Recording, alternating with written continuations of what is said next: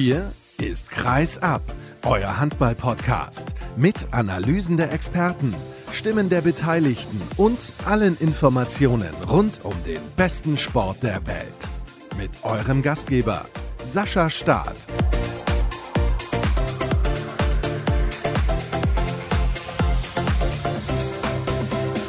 Leute, Leute, Leute, Leute.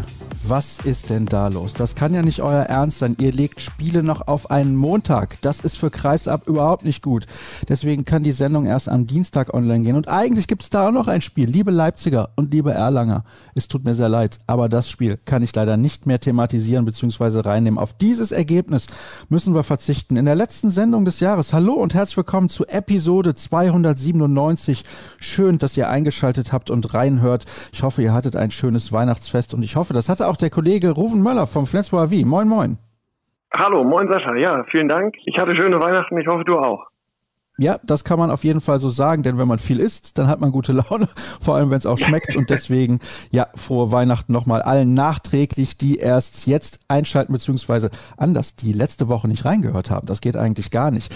Und möchte mich auch nochmal bedanken, gibt wieder neue Abonnenten bei Patreon und das ist eine tolle Unterstützung. Danke also dafür und schaut auch vorbei auf Seatshirts. Dort könnt ihr Merchandise kaufen mit dem Kreisab-Logo und davon bekommen wir auch ordentlich was ab. Also, das ist auf jeden Fall eine gute Sache. Eine gute Sache war natürlich auch für die SG Flensburg-Handewitt, denn es ist logisch, wenn Rufen da ist, dass wir über diesen Verein sprechen, das gewonnen wurde gegen den SC Magdeburg. Erste Pleite in diesem Jahr, beziehungsweise in dieser Saison, so ist es korrekt, für den SCM, der bis dato außer einem Unentschieden in der European League alle Partien gewonnen hat. Es war ein fantastisches Handballspiel. Es war ein unfassbarer Benjamin Buric, aber das ist nicht das einzige Thema heute, über das wir diskutieren werden. Ich spreche mit Erik Eggers von Handball Insight über die Wertedebatte, die aufgemacht wurde nach einigen Absagen von Nationalspielern für die Handball-Europameisterschaft im Januar in der Slowakei und in Ungarn.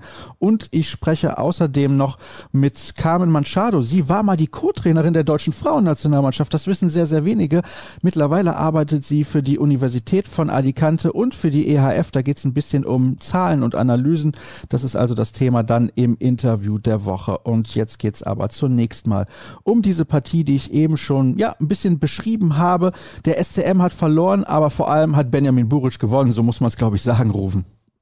Ja, so kann man es auf jeden Fall sagen. Also Buric hat ein sensationelles Spiel gemacht, vor allem in der zweiten Halbzeit. Ich glaube, er hatte gleich den allerersten Wurf der Magdeburger von Damgard, den hat er auch direkt gehalten. Also es war natürlich schon mal ein guter Start für ihn. Dann war erste Halbzeit so, ja, waren ein paar Rahmen dabei, aber in der zweiten Halbzeit hat er richtig aufgedreht und mit für die Entscheidung gesorgt, ganz klar. Er hat viele Freie auch weggenommen. Das hat mich ein bisschen überrascht, dass Magdeburg da, ich will nicht sagen unkonzentriert war, aber ich habe mir hinterher mal überlegt, wenn sie die ganzen Freien gemacht hätten, hätten sie das Spiel nicht locker gewonnen, aber wahrscheinlich hätten sie es gewonnen. Ja, das, das kann gut sein. Und das war ja auch so eine Phase, sie führten in der ersten Halbzeit mit 11 zu 8. Und ich habe jetzt die Minute nicht mehr so genau drauf, aber das waren dann so, ja, zehn Minuten, die sie da hingelegt haben, dann Ende erste, Anfang zweiter Halbzeit, ähm, wo sie dann einfach, ja, nicht mehr getroffen haben irgendwie. Und das sagte Magdeburgs Trainer Wiegert hinterher auch, dass das geht natürlich nicht in, in Flensburg und, und dann kann man so ein Spiel nicht gewinnen. Und ich glaube, 27 Tore sind jetzt für Magdeburger Verhältnisse ja auch verhältnismäßig wenig. Die bomben ja sonst gern mal über 30 irgendwie. Ja, das ist in der Tat so, aber ich denke, da war eher die Defensive das Problem. 30 Gegentore kassiert der SCM auch eher selten. Was hat denn der Gast aus Magdeburg in der ersten Viertelstunde, in den ersten 20 Minuten so gut gemacht, dass die SG mit drei Toren teilweise zurücklag? Also sie haben halt ihr Tempospiel durchbringen können eigentlich. Da waren so ein, zwei Situationen, wo Flensburg führte zum Beispiel 3-1 nach fünf Minuten und hatte dann zweimal die Möglichkeit auf 4-1 zu stellen, aber ja nicht mal eine, eine halbe Minute später stand es 3-3 und das war dann so ganz klassisch, sage ich mal, dieses, dieses Magdeburger Spiel. Einen Ball haben sie abgefangen, einmal ist der Gottfriedsson irgendwie so aus der Hand gerutscht und, und dann laufen die zwei, zwei Konter mit ihren superschnellen Außen und ja, dann steht es halt 3-3 statt äh, 4-1 für Flensburg. Und ähm, dann kam Magdeburg immer besser rein. Janik Green hat auch gut gehalten in der ersten Halbzeit. Und ja, dann haben sie da sich eine, eine Drei-Tore-Führung erspielt, erkämpft. Was dann, glaube ich, auch dazu beigetragen hat, dass Flensburg wieder ins Spiel kam, war, es gab einen Doppelwechsel Angriff-Abwehr beim SC Magdeburg. Michael Darmgard ist ja nun auch nicht für seine Abwehrqualitäten bekannt, das wissen wir längst. Und Oma Ingi Magnusson auch nicht. Und da gab es einen Doppelwechsel. Und da muss ich ganz ehrlich sagen, das war, glaube ich, taktisch ja, ich will nicht sagen, keine gute Entscheidung, aber ich finde, es hat dazu beigetragen, dass Flensburg wieder reinkam. Genau, sie hatten diesen Doppelwechsel und dazu kam dann aber auch noch, dass in der ersten Halbzeit Damgard und Magnussen ja im Grunde gar nicht funktioniert haben. Ich glaube, Magnussen hat ein Sieben-Meter-Tor in der ersten Halbzeit gemacht. Die Tore, die er nachher noch geworfen hat, hatte sechs am Ende. Das war in der zweiten Halbzeit, als das Spiel mehr oder weniger entschieden war. Damgard hat ein Tor geworfen. Der hat ja Flensburg auch schon in anderen Spielen im Alleingang irgendwie mit zehn, zwölf Stück abgeschossen. Und das hatte die SG sich vorgenommen, gerade von Damgard nicht wieder so überrumpelt werden zu wollen. Und Mike Machulla hat die Halbposition in der Abwehr getauscht. Also er hat Mensa gegen Magnusson decken lassen. Und Gottfriedsson hat, der ja auch gerne mal beim Flensburger Spiel Angriff-Abwehrwechsel macht, der hat es von Anfang an nicht gemacht, sondern der hat dann gegen Damgard gespielt und Flensburg hat dann nur diesen einen Spezialistenwechsel gehabt, hat den Linkshänder Einerson gebracht. Und diese ja, Abwehrtaktik, sage ich mal, die ist ziemlich gut aufgegangen. Ja, das kann man so sagen, das finde ich auch. Und das hat, wie gesagt, dazu beigetragen, dass die SG Flensburg-Handewitt dort einen kleinen Vorteil hatte und deswegen auch wieder ins Spiel zurückkam. Dann gab es eine sehr kuriose Szene gegen Ende der ersten Halbzeit. Da möchte ich drauf eingehen, weil es Auswirkungen hatte auf dieses Spiel. Das kann man ja nicht wegdiskutieren. Es gab eine Auszeit des SC Magdeburg, angeblich. Die gab es dann aber nicht. Es gab zunächst mal einen Wurf aus dem Rückraum, dann gab es einen Abpraller und einen Kampf um den Ball und dann eben angeblich eine Auszeit. Also Bennett Wiegert ist hingegangen, hat die grüne Karte auf den Tisch des Kampfgerichts gelegt und hat gesagt, hier, pass mal auf, ich würde gern mit meinen Jungs ein bisschen sprechen. Das hat er dann getan. Das konnte man im Fernsehen bei den Kollegen von Sky auch sehen. Man konnte auch hören, was er gesagt hat. Alles ganz normal. Und dann auf einmal Auszeit zu Ende und dann sieht er, uh, was ist denn jetzt los? Es gab keine Auszeit. Ballbesitz Flensburg. Das ist ja schon mal eine Kuriosität. Aber das Schlimme aus Sicht des SC Magdeburg war, dass es dann auch eine Zeitstrafe gab für Janne Grehn wegen eines falschen Wechsels. Also er ist zu früh wieder auf die Platte gelaufen. Wie hast du es in der Halle mitbekommen? Denn am Ende hat es natürlich dazu beigetragen, wie das Spiel ausgegangen ist. Ich will nicht sagen, es war entscheidend. Das möchte ich nicht überbewerten. Aber es hat dazu beigetragen zum Spielausgang.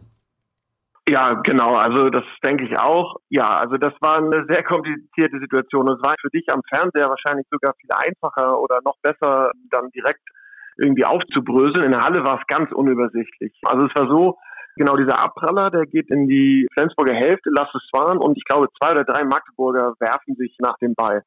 Und da habe ich hingeguckt. Ich hatte überhaupt nicht gesehen, dass Wiegert die grüne Karte hingelegt hat und dass er eine Auszeit nehmen wollte. Das muss ja passiert sein, als Magdeburg noch klarer im Ballbesitz war, sonst kann er die grüne Karte ja logischerweise nicht legen. So, und dann war es aber so, dass wohl dieser Wechselfehler vorher, bevor es um die Frage der grünen Karte und den Ballbesitz ging, da soll der Wechselfehler schon passiert sein, was wiederum, so hat es Wiegert hinterher auf der Pressekonferenz, da habe ich auch nachgefragt, erklärt, der Delegierte, also am, am Kampfrichtertisch, hat quasi die Schiedsrichter überruled, wie er sagte, und hat gesagt, nee, nee, nee, nix Auszeit hier, sondern Wechselfehler. Diskussionen sind natürlich sicherlich auch dann nochmal extra entstanden, weil die Flensburger ja der Meinung waren, hey, die haben aber gar nicht das Recht, jetzt eine Auszeit zu nehmen. Die Magdeburger standen schon, ich glaube, die haben schon eine Minute miteinander gesprochen. Da hat Mike Machulla immer noch am Spielfeldrand geschimpft und sich gar nicht mit seiner Mannschaft hingestellt. Er hätte ja auch dann quasi Auszeit machen können. Aber ich glaube, er hat sich darüber dann aufgeregt, dass diese Auszeit im Grunde fälschlicherweise ja zugelassen wurde. Er hat dann hinterher auch davon gesprochen, dass Magdeburg vier Auszeiten in dem Spiel hatte. Konnte das dann natürlich schon wieder ein bisschen mit Humor nehmen, weil sie gewonnen haben. Aber es war sehr kurios. Ich finde, die Schiedsrichter haben da ein sehr unglückliches Bild abgegeben. Die haben in der ersten Halbzeit in meinen Augen sowieso ein sehr unglückliches Bild abgegeben, weil sie viel zu viel Einfluss von außen zugelassen haben. Und das hat auch sehr viel zu dieser Hektik beigetragen. Ich finde, sie haben sehr von, von oben herab, ja, geschieht, im Handball kennt man es ja eigentlich so, dass, dass Spieler, Trainer, Schiedsrichter gerne mal ein bisschen miteinander diskutieren, auch wenn es mal ein bisschen lauter wird. Das wurde hier komplett unterbunden. Ich weiß nicht, ob das eine neue, neue Linie ist, die gefahren werden soll. Habe ich so noch nirgendwo gesehen, weder in der Liga noch international. Und man hat ganz deutlich den Spielern auch angesehen, dass die davon teilweise erschrocken waren. Also du kennst es ja, wenn jemand einen Foul begeht, dann ja, kommt ein Pfiff und dann schlägt er nochmal die Hände über dem Kopf zusammen und wundert sich und gibt es irgendwie eine Geste. Und das haben die Schiedsrichter dann quasi nochmal geahndet. Und das fand ich irgendwie, ich fand sehr überzogen. Aber hatte nichts mit dieser Szene zu tun. Die war für Magdeburg sicherlich die Ausstellung von Janek Rehn, die war ja wegweisend, kann man vielleicht sagen. Ja, ist aber schön, dass du das anbringst, denn ja, ich hatte auch das Gefühl, dass das nicht die beste Spielleitung gewesen ist. Jetzt sagst du bisschen von oben herab. Ich hätte jetzt auch den Eindruck gehabt, mangelnde Autorität, vielleicht ein bisschen wieder gut gemacht, dass man eben ein bisschen autoritärer wirkt, aber vielleicht war es auch der falsche Weg und hatte auch das Gefühl, sehr viel Hektik war drin. Hat halt nicht gepasst, muss man so festhalten.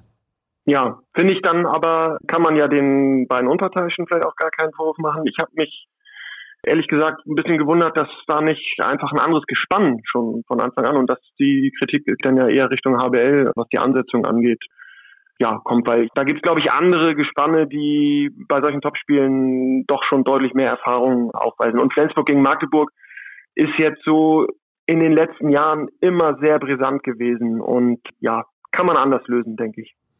Der Meinung bin ich auch. Was man jetzt festhalten muss, ist, es war, wie gesagt, die erste Niederlage des SC Magdeburg in dieser Spielzeit. Nach 17 Partien beim SCM jetzt 32 zu 2 Punkte, kann sich immer noch sehen lassen, gar keine Frage.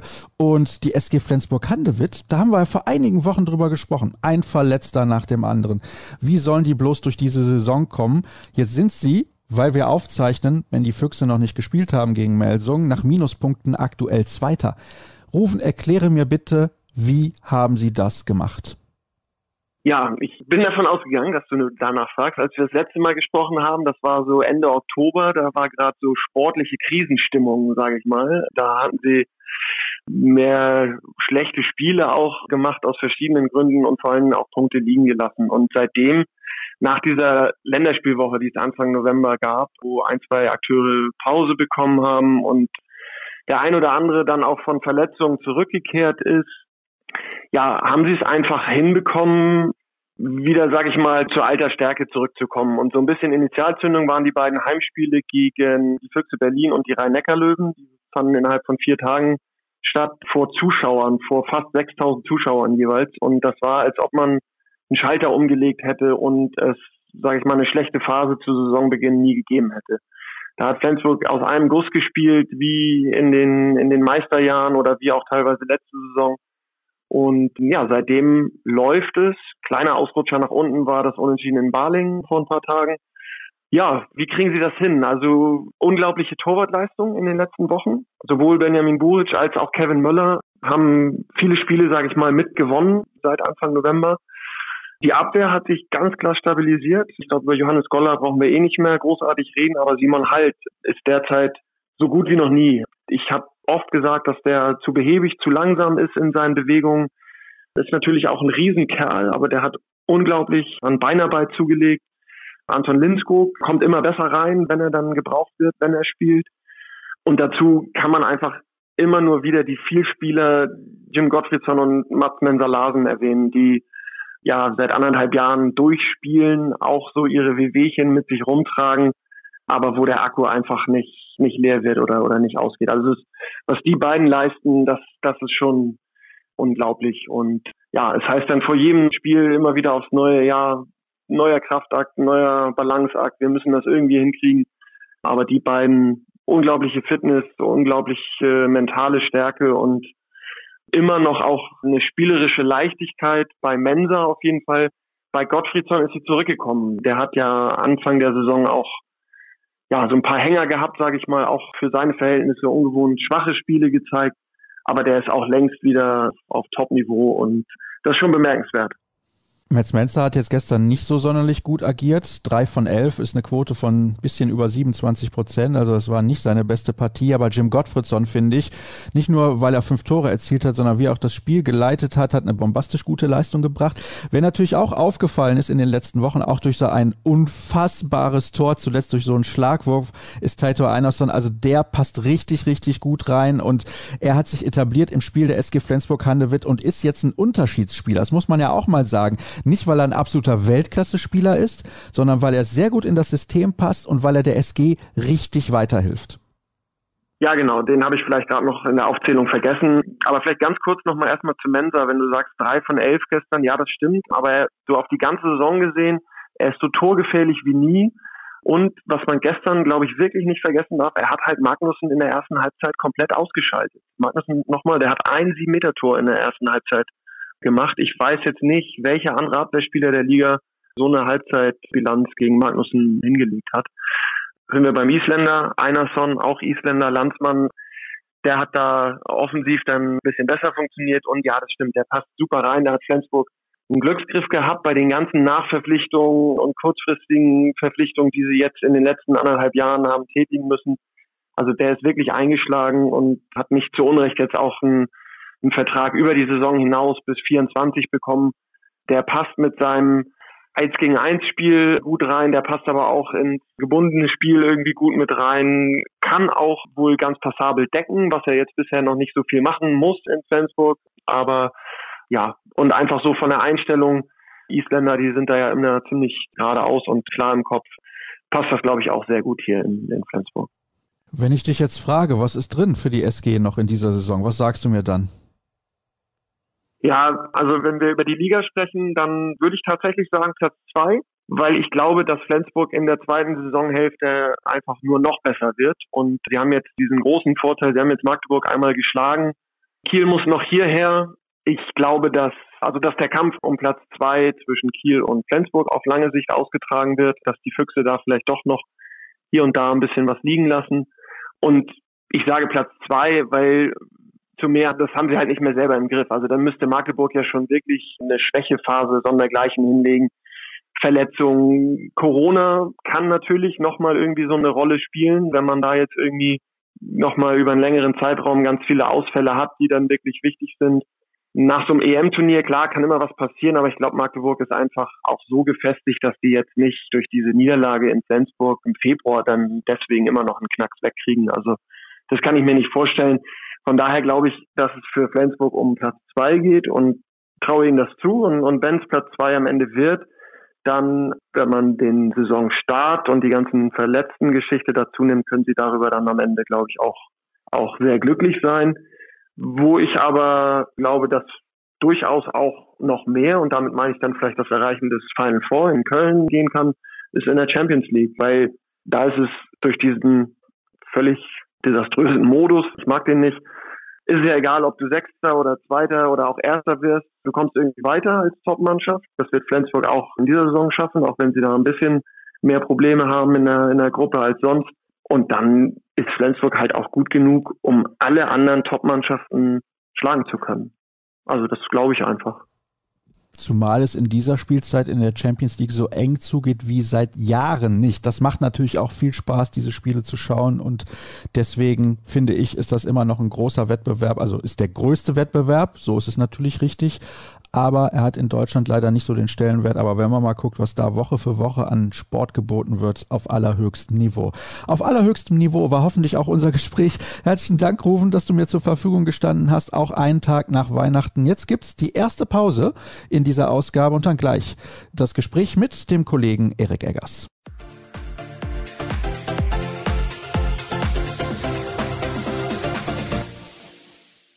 Weiter geht's in der Sendung zwischen den Feiertagen und wir kümmern uns jetzt um ein Thema, das zuletzt für Diskussionen sorgte. Es geht um die Wertedebatte. Die Handball-Europameisterschaft der Männer steht an im Januar in der Slowakei und in Ungarn. Zumindest ist das aktuell noch der Stand der Dinge, denn es wird ja anscheinend darüber diskutiert, das Turnier komplett nach Ungarn zu verlegen. In der Slowakei vor einigen Wochen gab es den weltweit höchsten Inzidenzwert. Das muss man sich mal auf der Zunge zergehen lassen.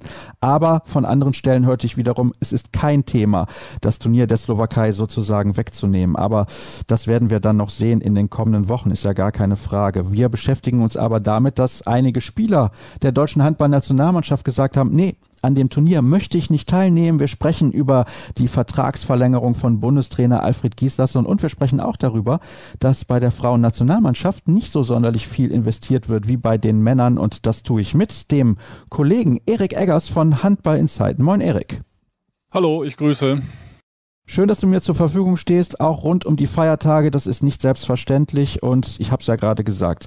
Wir diskutieren über eine Diskussion. Das ist interessant und spannend, denn es wurde eine Wertedebatte eröffnet und vielleicht kannst du mal kurz erklären allen, die es nicht mitbekommen haben, was denn da überhaupt los war.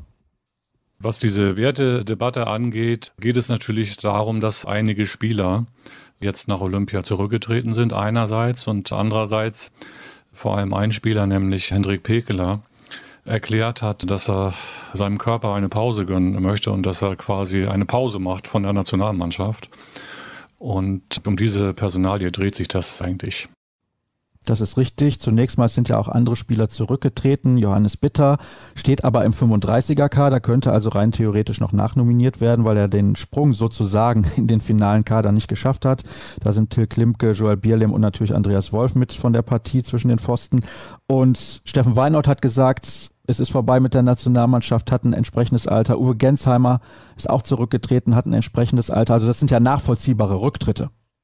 Absolut, das finde ich auch. Also gerade Steffen Weinold hat, hat wirklich seinen Körper hingehalten, muss man sagen. Irgendwie, äh, man muss ja auch dann sehen, dass Weinhold recht verletzungsanfällig war die letzten Jahre.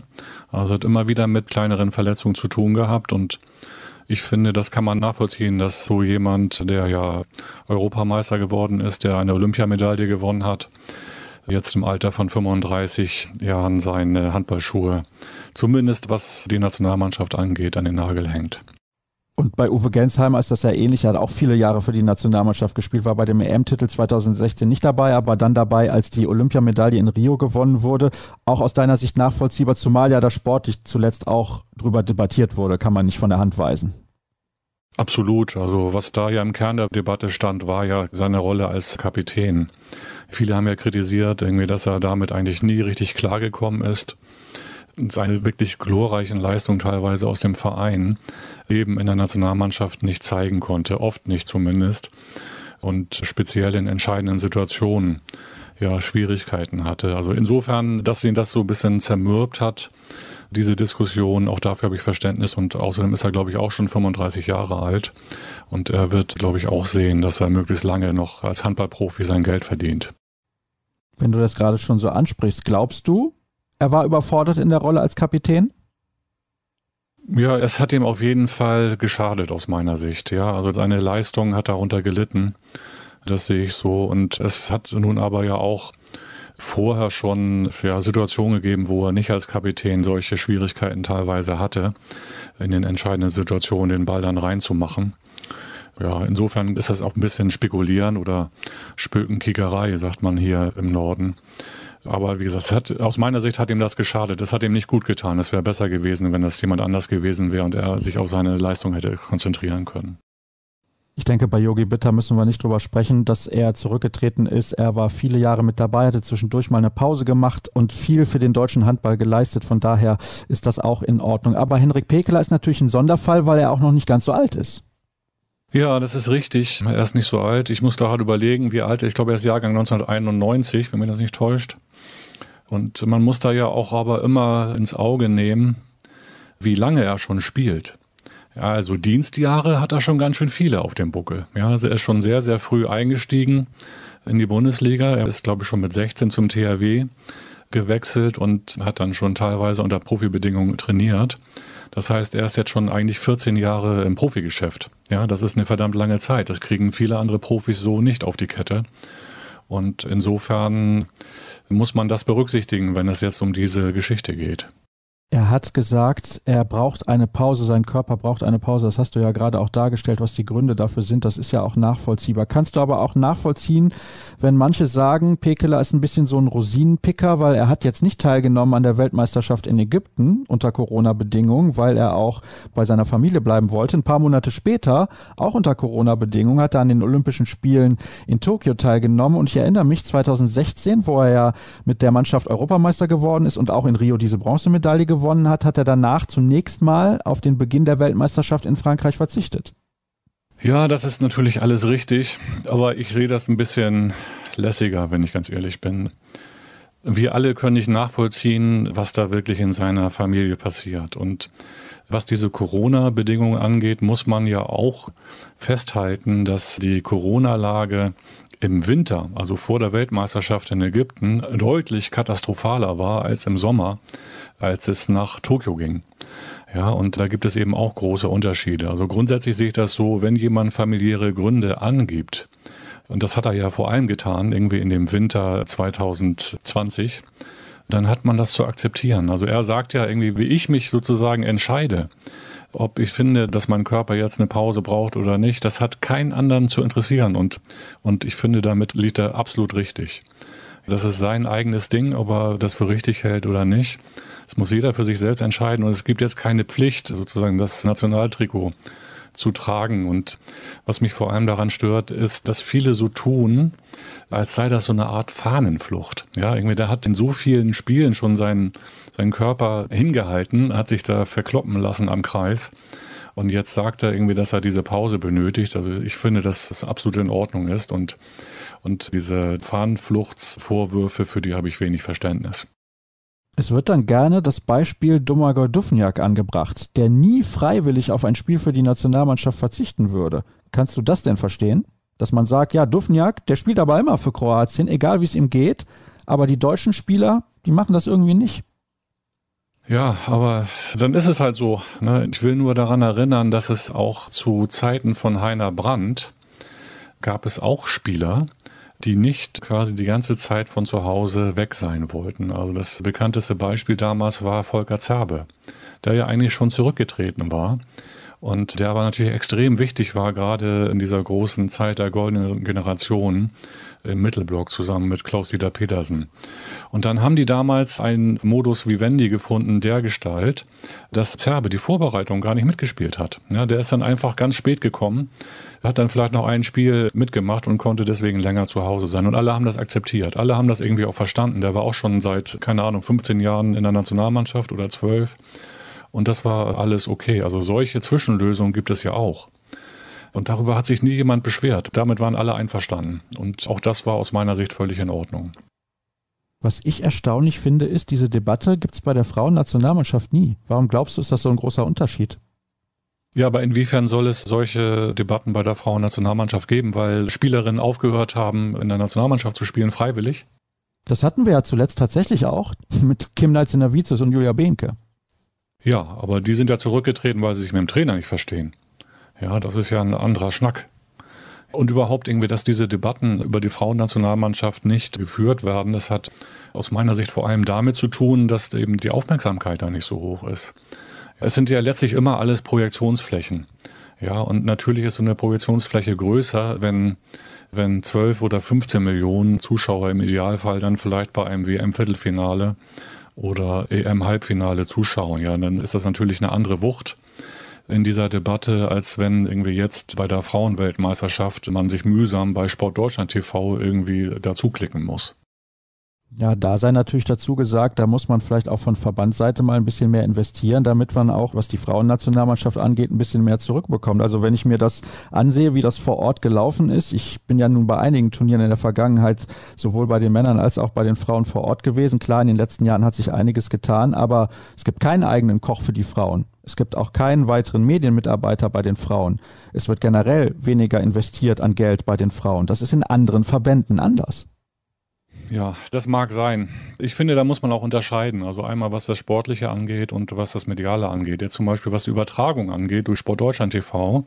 Da kann der DHB wenig bei tun. Das ist einfach eine Geschichte von Angebot und Nachfrage und das verhandeln ja letztlich die Rechteinhaber der Handball-Weltmeisterschaften. Das ist in dem Fall Sport 5 beziehungsweise Lagardère.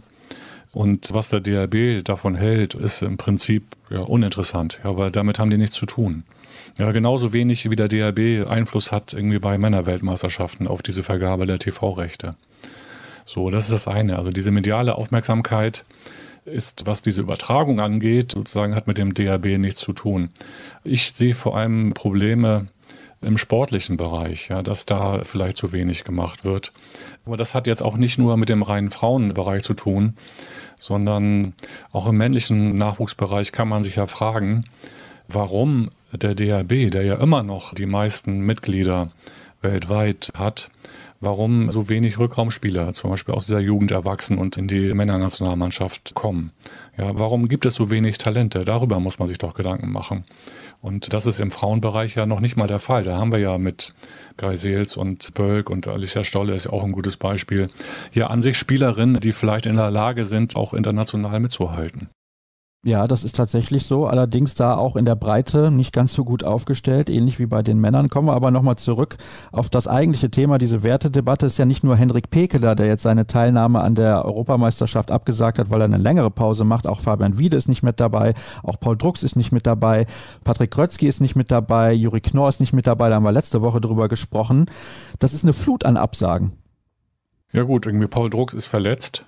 Ja, da gibt es keine Debatte aus meiner Sicht. Juri Knorr finde ich auch nachvollziehbar, irgendwie, dass er dann für sich entscheidet, nein, er will sich jetzt nicht impfen lassen, weil er glaubt, dass sein Immunstatus gut genug ist. Und was Fabian Wiede angeht, sind wir ja auch quasi gezwungen dazu zu spekulieren, ja. Also welche Gründe dafür verantwortlich sind, dass er jetzt absagt, wissen wir ja nicht, ja. Und insofern erlaube ich mir darüber auch keinen Kommentar. Also im Prinzip verengt sich diese gesamte Debatte aus meiner Sicht immer noch auf Pekela. Fakt ist, es hat ein Umbruch stattgefunden. Es sind viele Spieler zum ersten Mal bei einem Turnier mit dabei. Und trotzdem sagt Alfred Gisserson, ja, ich habe Bock bis 2024 weiter diese Nationalmannschaft zu trainieren. Was sagst du dazu? Ja, das kann ich nachvollziehen, dass er Bock darauf hat. Das ist ein Vertrag, der gut bezahlt ist und, und die Aufmerksamkeit ist, ist hoch. Warum soll der keine Lust haben, irgendwie die deutsche Nationalmannschaft weiter zu trainieren? Ja, auch wenn die Erfolgsaussichten bis 2024 aus meiner Sicht recht mau sind. Daher finde ich es, ja, ich will nicht sagen bemerkenswert, dass er diesen Schritt geht, aber er hätte ja auch sagen können, nö, das, das ist mir zu viel des Guten. Ich möchte ja auch erfolgreich sein mit meiner Nationalmannschaft, aber diesen Erfolg hat er nicht garantiert mit diesem Kader. Ja, aber das ist ja auch immer eine Frage der Alternativen. Also ist jetzt mal angenommen, er würde den Vertrag nicht verlängern. Ja, wie geht das dann weiter? Also als Vereinstrainer will er ja nicht weiterarbeiten, wenn ich das richtig verstanden habe. Und welche Nationalteams, die große Erfolgsaussichten haben, stünden dann quasi zur Verfügung, wenn er weiterarbeiten will. Also insofern kann ich das sehr gut nachvollziehen, dass er, dass er das probiert. Und er kann ja auch, das ist natürlich sein großer Vorteil jetzt, er kann ja als Bundestrainer aktuell nur gewinnen. Er kann gar nicht verlieren. Alle gehen davon aus, dass die Europameisterschaft in die Hose geht, die bevorstehende, und auch für die Weltmeisterschaft 2023 und und das olympische Jahr 2024 sind die, wie ich gerade sagte, die Erfolgsaussichten ja nicht besonders gut. Und wenn dann tatsächlich irgendwann mal eine Medaille rausspringen sollte, dann kann er sich feiern lassen als Trainer, der das hingekriegt hat. Also insofern finde ich sozusagen diese Basis, die er jetzt hat als Bundestrainer, ist ja nicht die schlechteste. Ja, er kann das ganz, ganz lässig angehen. Wie die Öffentlichkeit darüber denkt, ist ihm ohnehin egal, wie ich ihn einschätze. Und insofern kann ich das alles sehr gut nachvollziehen. Ein klares Bekenntnis also des Deutschen Handballbundes, was auch diese Vertragsverlängerung angeht. Gleich drei Jahre ist dieser neue Vertrag gültig. Da möchte ich dich nochmal kurz fragen zu einem Thema, was wir auch letzte Woche schon besprochen haben. Henk Gruner, der Frauenbundestrainer, der hat den Vertrag verlängert bis ins Frühjahr hinein. Der lief ja eigentlich nach der Weltmeisterschaft jetzt im Dezember aus. Das finde ich äußerst kurios und schwächt eigentlich seine Position immens. Also die Vorgehensweise des DHB, was das angeht, kann ich überhaupt nicht nachvollziehen. Es gab auch keine Pressemitteilung dazu. Das ist auch sehr unüblich. Ja, das ist ein schwieriges Thema aus meiner Sicht. Also man muss ja einerseits festhalten, dass die Mannschaft gute Ansätze gezeigt hat bei dem Turnier, gerade in den ersten Spielen. Als es aber darauf ankam, das fing ja eigentlich schon an in der Vorrunde gegen die Ungarinnen, die ja auch nicht besonders stark waren, gab es ja einen eklatanten Leistungseinbruch. Und das hat sich ja fortgesetzt in den Spielen gegen gegen Dänemark im letzten Hauptrundenspiel und im Viertelfinale gegen Spanien auch. Also es war im Prinzip, man muss ja festhalten, dass in dem Moment, wo die deutsche Mannschaft in das Positionsspiel gezwungen wurde, dass da nichts mehr funktioniert hat. Die einzige Möglichkeit, Tore zu werfen, war aus meiner Sicht irgendwie über das schnelle Spiel nach vorne. Und das Positionsspiel ist kollabiert letztlich. So, und insofern, was das angeht, hat man keinerlei Fortschritte erkennen können. Keinerlei Fortschritte. Das muss man da einfach mal konstatieren. Und wenn dann Michelmann sagt, irgendwie für ihn ist Grona noch der, der richtige Trainer, dann habe ich mich schon ein bisschen gewundert, wenn ich ganz ehrlich bin. Natürlich muss man da auch sehen, irgendwie, was steht an, an Spielerinnen zur Verfügung, aber aus meiner Sicht ist das Material doch gar nicht schlecht aktuell. Es gibt Spielerinnen, die Champions League spielen, die da teilweise auch eine sehr, sehr gute Rolle spielen, aber in der Nationalmannschaft kriegen sie das nicht auf die Platte, abgesehen von Greisels, die, die ein sehr, sehr gutes Turnier aus meiner Sicht gespielt hat. Also da gibt es viele Fragezeichen aus meiner Sicht. Das ist auch wieder eine Frage der Alternativen. Wenn Michelmann sagt, Gruner ist der richtige Mann, ich frage mich, wer es denn sonst machen soll, der Erfolg garantieren könnte, sprich mal eine Teilnahme an einem Halbfinale. Ich spreche ja nicht sofort von einer Medaille, aber ich sehe den Trainer nicht, der aus diesem Kader, den er zur Verfügung hat, einen sofortigen Medaillenkandidaten macht. Ja gut, irgendwie das weiß man nie, wenn ein neuer Trainer kommt, irgendwie wie das dann funktioniert. Aber warum soll da nicht jemand wie André Fuhr, der in Dortmund ausgezeichnete Arbeit macht, warum soll der das nicht mehr machen? Ja, also das ist jetzt nur mal so als Frage. Ja, und natürlich weiß man da nicht, ob das besser wird oder nicht. Aber ich finde, dass man sowas doch mindestens mal diskutieren muss. Ja, dass man nicht irgendwie direkt im Anschluss an so eine schlimme Niederlage sagen kann, Grona ist unser Mann. Das finde ich eigentlich unprofessionell, muss ich sagen. Da muss man doch sich hinsetzen und erstmal analysieren, was da passiert ist und dann sagen irgendwie, wir machen mit ihm weiter oder nicht. Ja, aber so in der Form fand ich das nicht überzeugend. Dazu gab es ja auch widersprüchliche Aussagen von Axel Kromer. Ja, also was auch immer. Ne? Aber mir ging es jetzt erstmal um dieses Michelmann-Statement. Und auch Axel Kromer ist ja nicht derjenige, der das alleine entscheidet, sondern dafür ist ja immer noch das gesamte Präsidium zuständig. Ja, die müssen sich darüber klar werden, was sie wollen. Und das kann man dann nicht direkt nach so einem Turnier sagen. Und das ist auch eigentlich verwegen, sowas in die Welt zu setzen vor dem Hintergrund der Prokop-Entlassung, die wir ja erst seit kurzer Zeit hinter uns haben, ja, wo ja eben auch nach der Europameisterschaft sofort gesagt oder während der Europameisterschaft gesagt wurde, es ist alles prima, das ist unser Mann und ein paar Tage später war Prokop entlassen. Ja, also das, das sind alles Dinge, wo ich da ein bisschen mit dem, mit dem Kopf schüttle. Ich habe das nicht verstanden. Ich fand es unclever, muss ich wirklich sagen. Das kann ich durchaus verstehen. Was ich aber nicht verstehen kann, ist, dass es eine Vertragsverlängerung eines Bundestrainers gibt und die quasi unterm Radar läuft. Also das finde ich doch arg kurios und gefällt mir irgendwie nicht in der, in der Vorgehensweise des Deutschen Handballbundes an der Stelle. Aber gut, so ist es eben. Erik, wir sind am Ende unserer Unterhaltung angekommen. Vielen Dank nochmal, dass du dir die Zeit genommen hast, um mit mir ein wenig über diese Themen zu plaudern, über die Wertedebatte, über das Investment auch in die Frauenhandballnationalmannschaft, über die Vertragssituation der beiden Bundestrainer. Übrigens, André Fuhr hat ja seinen Vertrag bei Borussia Dortmund um drei Jahre verlängert. Also das hat sich dann wahrscheinlich auch erstmal für den Moment erledigt. Wir machen eine letzte Pause in diesem Jahr tatsächlich. Dann sind wir gleich zurück mit dem allerletzten Interview der Woche.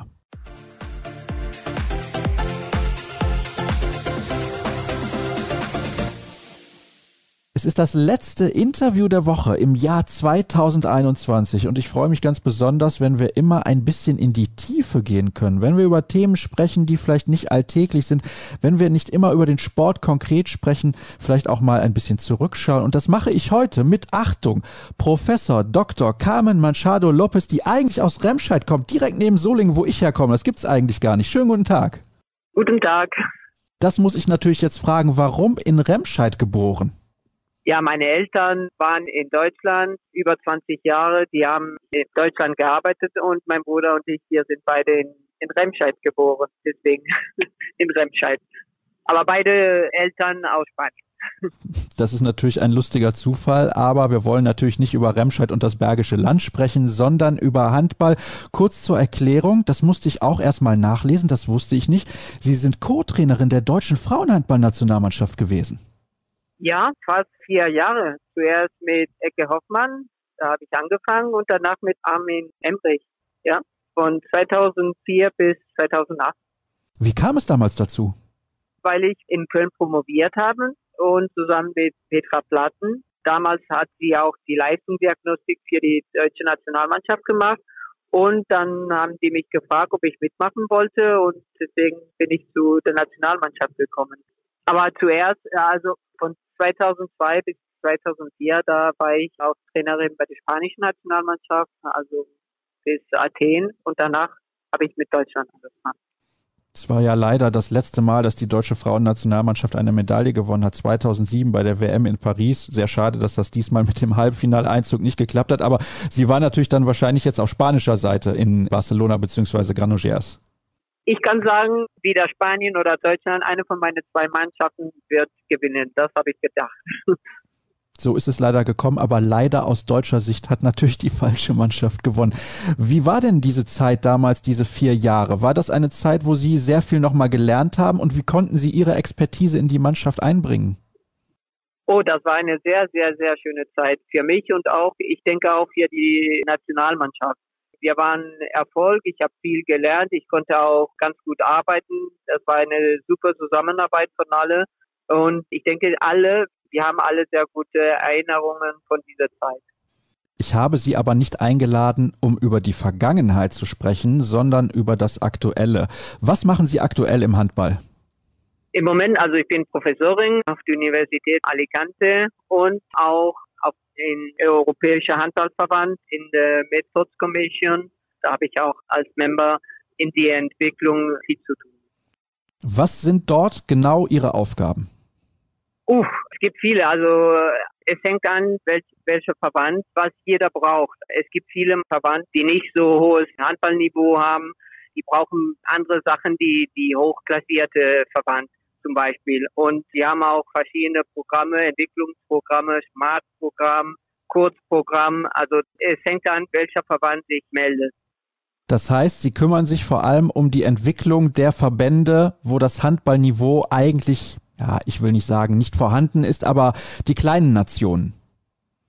Ja, es hängt an, welche Notwendigkeiten die Verband haben. Also Andorra hat eine ganz verschiedene Situation als Deutschland zum Beispiel und wir kümmern uns von alle Verband, also mit verschiedenen Programmen.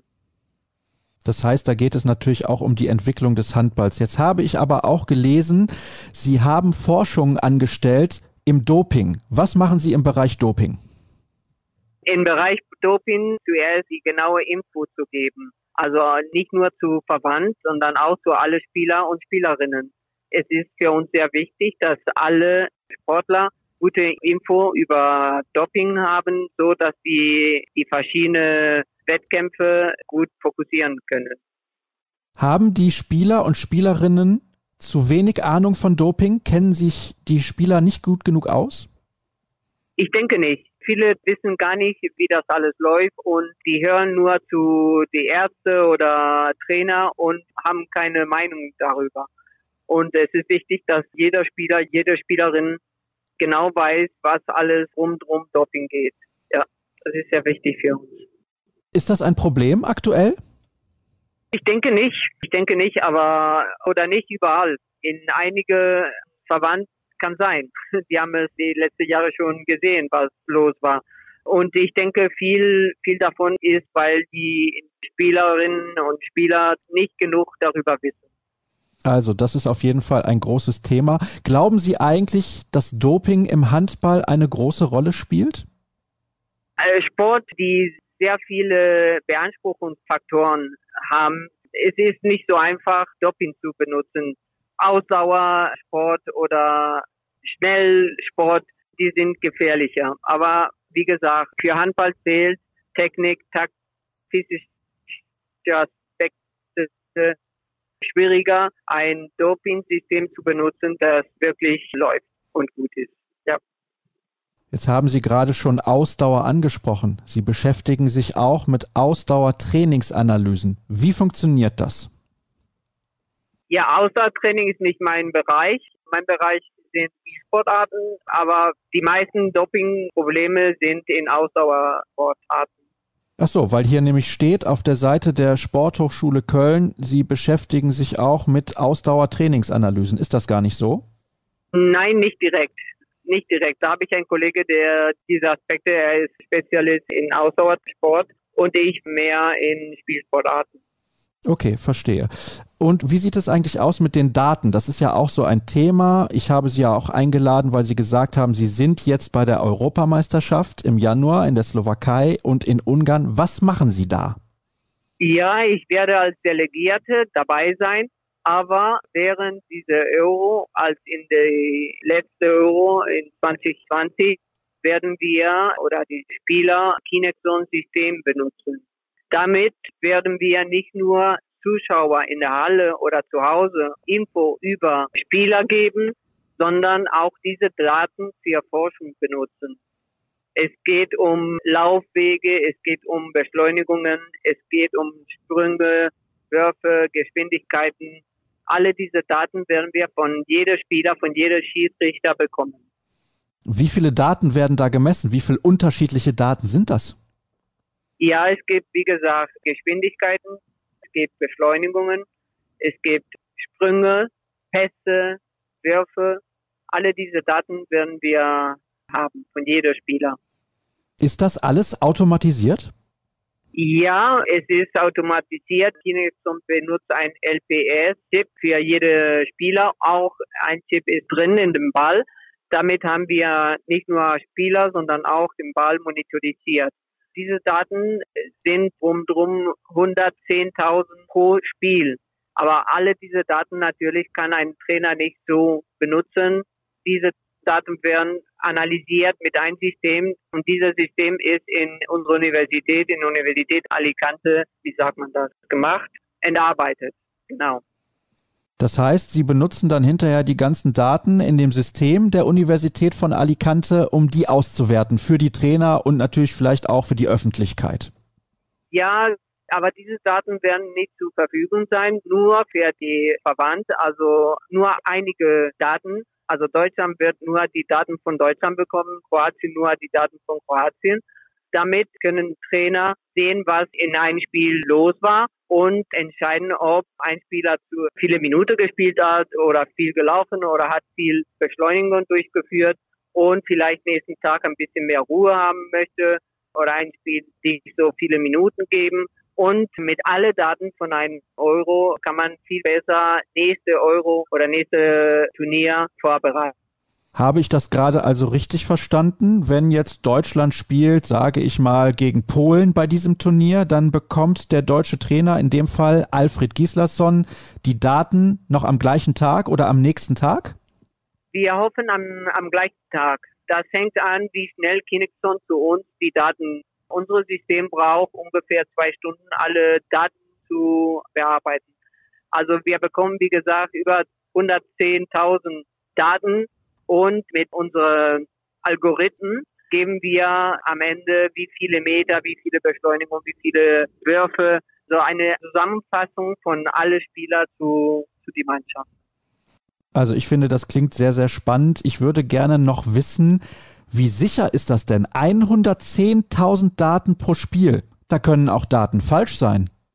Ja, könnte falsch sein. Aber die Injektion ist geprüft worden und es gibt verschiedene Studien, die sagen, dass dieses System gut genug ist, um diese Daten zu benutzen. Also Genauigkeit ist natürlich wichtig und sieht so aus, das habe ich nicht geprüft, das machen andere Leute, aber dieses System ist geprüft worden.